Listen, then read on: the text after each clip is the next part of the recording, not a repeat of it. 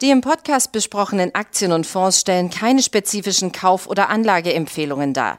Die Moderatoren oder der Verlag haften nicht für etwaige Verluste, die aufgrund der Umsetzung der Gedanken oder Ideen entstehen.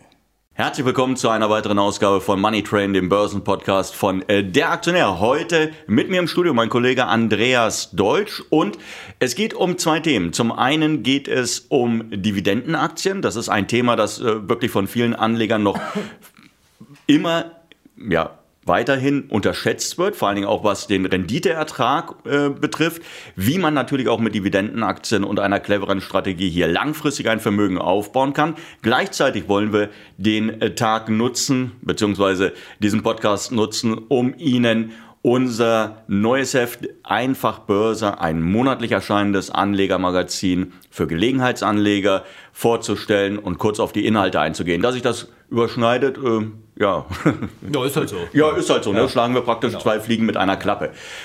Aktienanlage nicht so sehr unter dem Gesichtspunkt von steigenden Kursen. Das ist ja immer so das Hauptaugenmerk, worauf Anleger ihr, ihr äh, den Fokus legen, sondern eben um regelmäßig Dividenden zu kassieren. Wie, wie, wie findest du den Ansatz und, und, was magst du an diesem Ansatz? Ja, also ich mag an diesem Ansatz die Verlässlichkeit. Wir haben ja in dem Heft darauf Wert gelegt, dass wir Unternehmen auswählen, die regelmäßig ausschütten, die äh, da wirklich verlässlich sind. Und was halt oft unterschätzt wird, ist, dass es ein ganz wesentlicher Faktor ist bei der Kursentwicklung die Dividende. Es gibt Studien, Langfriststudien, die wirklich sagen, es ist ein, ein sehr bemerkenswert hoher Teil, äh, kommt auf die, geht auf die Dividenden zurück.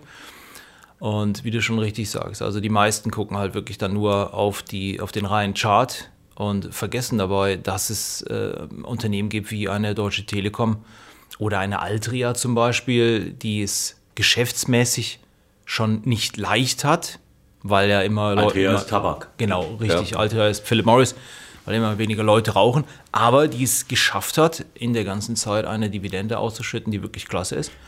6% sind es, glaube ich, im Moment oder 6,5% sogar bei Altria. Und wenn man sich das anschaut, jetzt drehen ja alle durch, weil die, äh, die Renditen bei den zehnjährigen US-Staatsanleihen äh, der, sich der 2%-Marke so nähern, kann man ja sagen. Ja.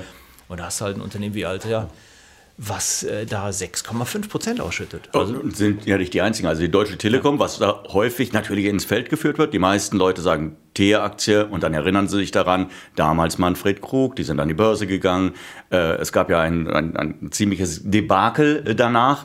Was viele Leute aber vergessen ist, dass natürlich die Telekom in all diesen Jahren Dividenden ausgeschüttet ja. hat. Und ja, natürlich ist der Kurs dann stark zurückgekommen, aber über diese Dividendenausschüttungen war eben einer dieser, ähm, war ein Teil dieser Verluste eben gut auch abzufedern. Ja. Was viele Leute ebenfalls nicht auf dem Radar haben, ist, dass Aktien, Dividendenaktien sich langfristig gesehen auch weniger stark bewegen. Das heißt, du kannst nicht nur die, ähm, du hast nicht nur den Vorteil, dass du regelmäßig Ausschüttung bekommst, sondern auch, dass deine Aktien sich weniger stark nach unten bewegen, wenn der Markt jetzt beispielsweise doch mal stärker äh, nach unten läuft, wie wir das ja in den vergangenen Jahren durchaus mal häufiger gesehen hatten. Also auch da erhältst du eigentlich Vorteile, dass die weniger stark nachgeben.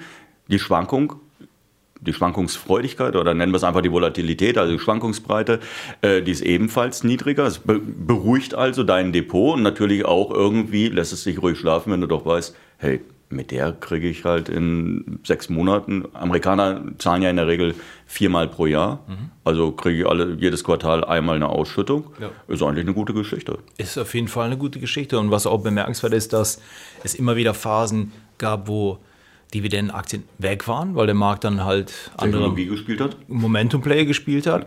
Aber dann wurden sie wiederentdeckt. Also wenn es dann mal ruppig wurde, wirtschaftlich, dann ja. hat man die guten alten Dividendenaktien wieder ausgepackt. Und naja, wenn man sich die Langfristcharts anguckt von den Dividendenfonds, gibt ja einige, die schon lange am Markt sind. Klar, die sind jetzt in den letzten Jahren dann nicht mehr so gut gelaufen, wie gesagt, weil der Markt andere Favoriten hatte. Aber langfristig das ist schon sehr, sehr beachtlich. Und das war ja letztendlich auch das Titelthema bei Einfach Börse. Ja. Ging es, vorne steht groß drauf, das Faultier. Das Faultierprinzip, richtig. Genau, weshalb das Faultierprinzip? Naja, weil Dividendenaktien ja wirklich dieses klassische Buy and Hold bedeutet. Also man kauft, lässt liegen, kassiert die Dividende, wie du eben gesagt hast, man kann dann ruhiger schlafen. Und es macht ja auch irgendwie keinen Sinn, wenn man sich auf Dividendenaktien konzentriert, dann hin und her zu switchen.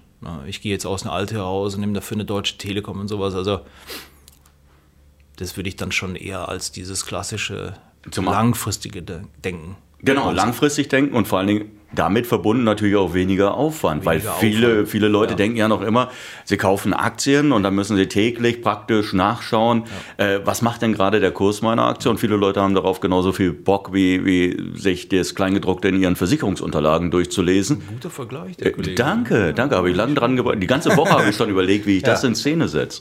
Nein. abgelesen gerade. ja, abgelesen. Ja, nein, und dann... Ähm, hast du natürlich, wir haben es ja auf die Spitze getrieben. Es war ja eigentlich nicht nur so, dass wir gesagt haben, hey, jetzt schauen wir doch mal, wie man welche Aktien man kaufen kann und dann einfach liegen lässt, sondern wir haben es ja auf die Spitze getrieben und haben ja gesagt, jetzt schauen wir mal, wie wir das hinbekommen mit Qualitätsaktien, das ist immer ganz wichtig, mhm.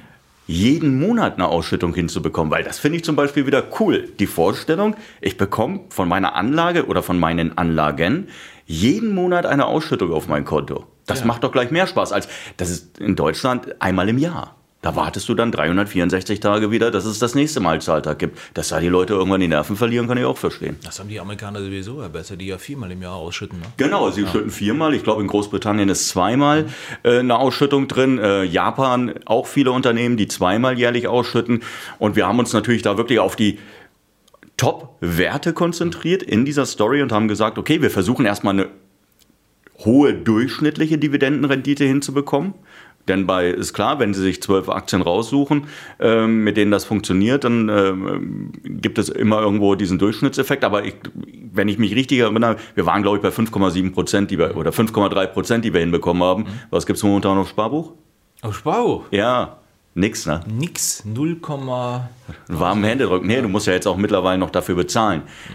Bei der Bank, die haben, glaube ich, gerade alle ihre Gebühren wieder erhöht. Ich, ich, weiß es nicht genau. Auf jeden Fall gibt es viel zu wenig und es, du find, äh, kriegst ja auch nichts mit an. Ich habe gerade gelesen, dass die Versicherer ähm, ihre Garantieverzinsungen weiter zurücknehmen können. Das heißt, auf der Seite ist auch nichts zu wollen und eigentlich bleibt die Aktie damit ja auch das einzige Produkt, das irgendwie was abwirft. Definitiv. Ja, ja welche, welche Favoriten hättest du denn? Worauf würdest du schauen, wenn du dir ein Aktienportfolio zusammenstellen würdest mit Dividendentiteln?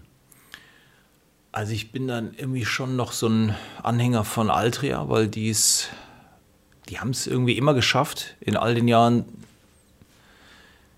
ja, sich neu zu erfinden, nicht, aber die Aktie kam dann trotzdem immer noch mal wieder in die Gänge. Also jetzt in der letzten Zeit hat es dann schon, oder dauert es recht lange schon, aber Raucher sind dann oft treu. Danke. Ist ja selbst ja, ein passionierter Zigarettenraucher. Und naja, ich meine, diese 6,5 Prozent hat das Unternehmen jetzt auch in schwierigen Zeiten gestemmt. Telekom ist natürlich auch so ein Wert, der jetzt im Moment sehr interessant ist, auch weil sie ja charttechnisch ausgebrochen ist. Ja, richtig, da haben wir noch eine Unilever dann dabei. Die fällt mir auch gut. Gegessen wird immer, ne? Gegessen wird immer. Also auch wenn jetzt bald dann die Restaurants wieder öffnen werden, denke ich, dass viele Leute immer noch zu Hause essen und äh, Langnese-Eis äh, konsumieren. Und das waren, glaube ich, 3,6 Prozent, die wir da äh, bei Unilever hatten.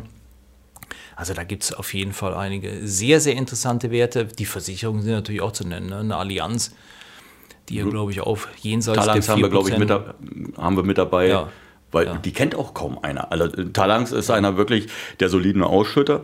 Ähm, dahinter verbirgt sich letztendlich äh, Hannover Rückanteil mhm. und äh, HDI ist mit dabei, aber die hat kaum jemand auf dem Zettel irgendwie.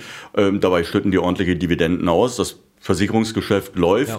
Das sind ja sowieso die klassischen verlässlichen Zahler. Ja, so ein bisschen zuletzt war natürlich, ja, ich ja. glaube, es waren so die Schadenersatzzahlungen in der Corona-Pandemie. Das hat natürlich verunsichert, aber das scheint man in den Griff zu kriegen. Und jetzt strebt man ja an, dass es einen Eurofonds gibt, mhm. äh, damit nicht mehr die Versicherer auf den ganzen Kosten sitzen bleiben, was ja durchaus dann natürlich die Kurse auch wieder antreiben könnte. Ja. Gut, für, gut für die Kurse wäre und gut für die zukünftige Dividendenfähigkeit wäre. Wichtig, das sollte man natürlich nicht vergessen. Man sollte immer auch schauen, dass die Unternehmen kontinuierlich ihre Dividenden zahlen. Genau, verlässlich. Ja, weil einmal, ja. einmal 14% Dividendenrendite bringt mir natürlich nicht so viel, wenn ja. im nächsten Jahr dann äh, die Dividende ausfällt. Aber auch da gibt es ja Möglichkeiten. Es gibt die Dividendenaristokraten. Mhm.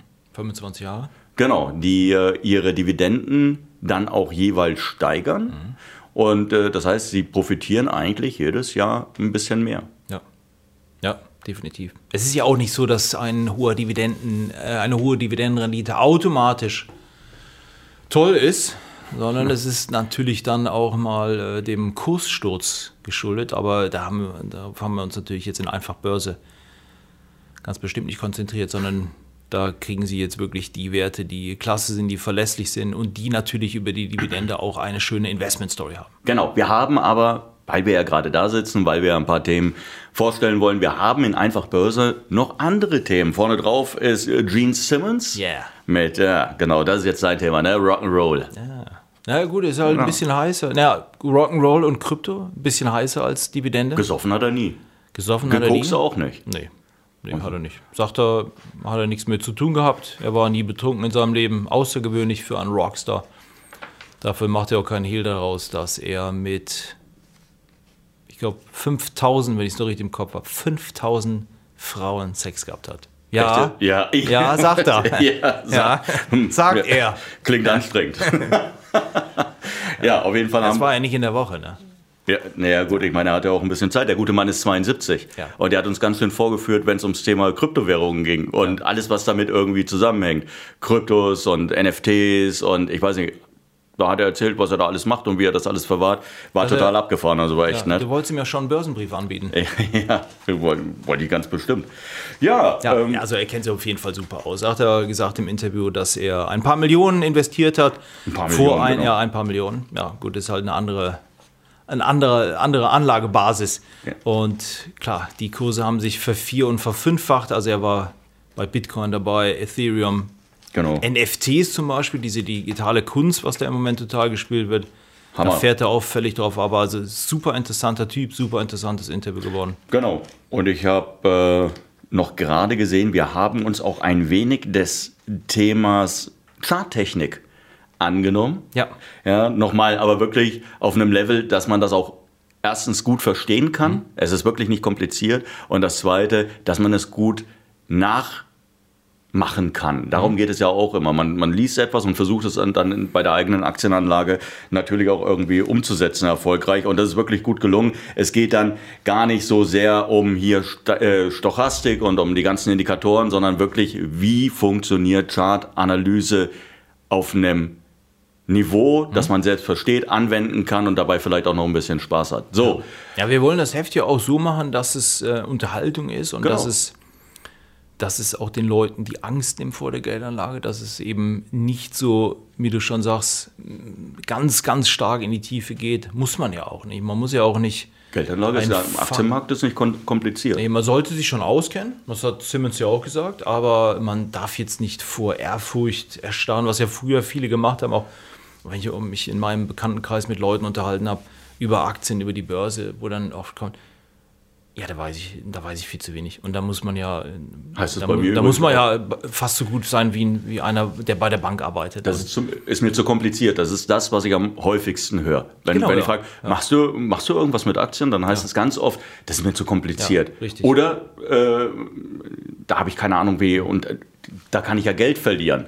Ja, ja, das kommt noch dazu. Ja, gut. Ich meine, Geld verlieren kannst du auch momentan bei Vermögen ab 100.000 Euro. Zahlst du, glaube ich, mittlerweile ordentliche äh, Strafzinsen. Also auch da verliert man Geld, aber das kann man natürlich dann ordentlich erstmal beiseite schieben. Sei es drum. Sie wissen jetzt auf jeden Fall, Mensch, da draußen gibt es ein Magazin, einfach Börse, ist wirklich interessant. Das setzt sich auch nicht so unter, unter Zugzwang, das ist nicht so stressig. Ähm, gut umgesetzt das Thema vor allen Dingen mit den Dividenden. Da ist nochmal alles Wissenswerte drin, auch wie Sie einen Sparplan beispielsweise äh, fahren können und dann das Geld für sich erarbeiten lassen, langfristig. Tja, Dir danke erstmal dabei, dass du dir die Zeit ja, ja. genommen hast heute ja. Morgen. Ne? Ist ja fast Wochenende. Ist ja ernsthaft. Ist ja fast Wochenende. Genau. Wir hoffen natürlich, Sie haben Spaß beim Zuhören und dann auch, da wir das gleiche, das Ganze auch noch als Video gefilmt haben, können Sie sich das auch im Internet nochmal anschauen. Ansonsten wünschen wir ein schönes Wochenende, bleiben Sie gesund. Dann können Sie ja dann auch sein T-Shirt sehen. Ja, das ist super. Als das ist, Kermit der Frosch. ja, und was steht unten drunter? Carefree is the, The way to be. Ja. Bis mich jemand draufgebracht hat, dass Carefree auch ein äh, Damenhygieneartikel ist. Ja, naja, okay. Ja, wie kommst du jetzt aus der Nummer wieder raus? Gar nicht, muss ich nicht. Ich gehe jetzt ins Wochenende. Alles klar. Also, Schönes Wochenende. Tschüss. Ja, ciao.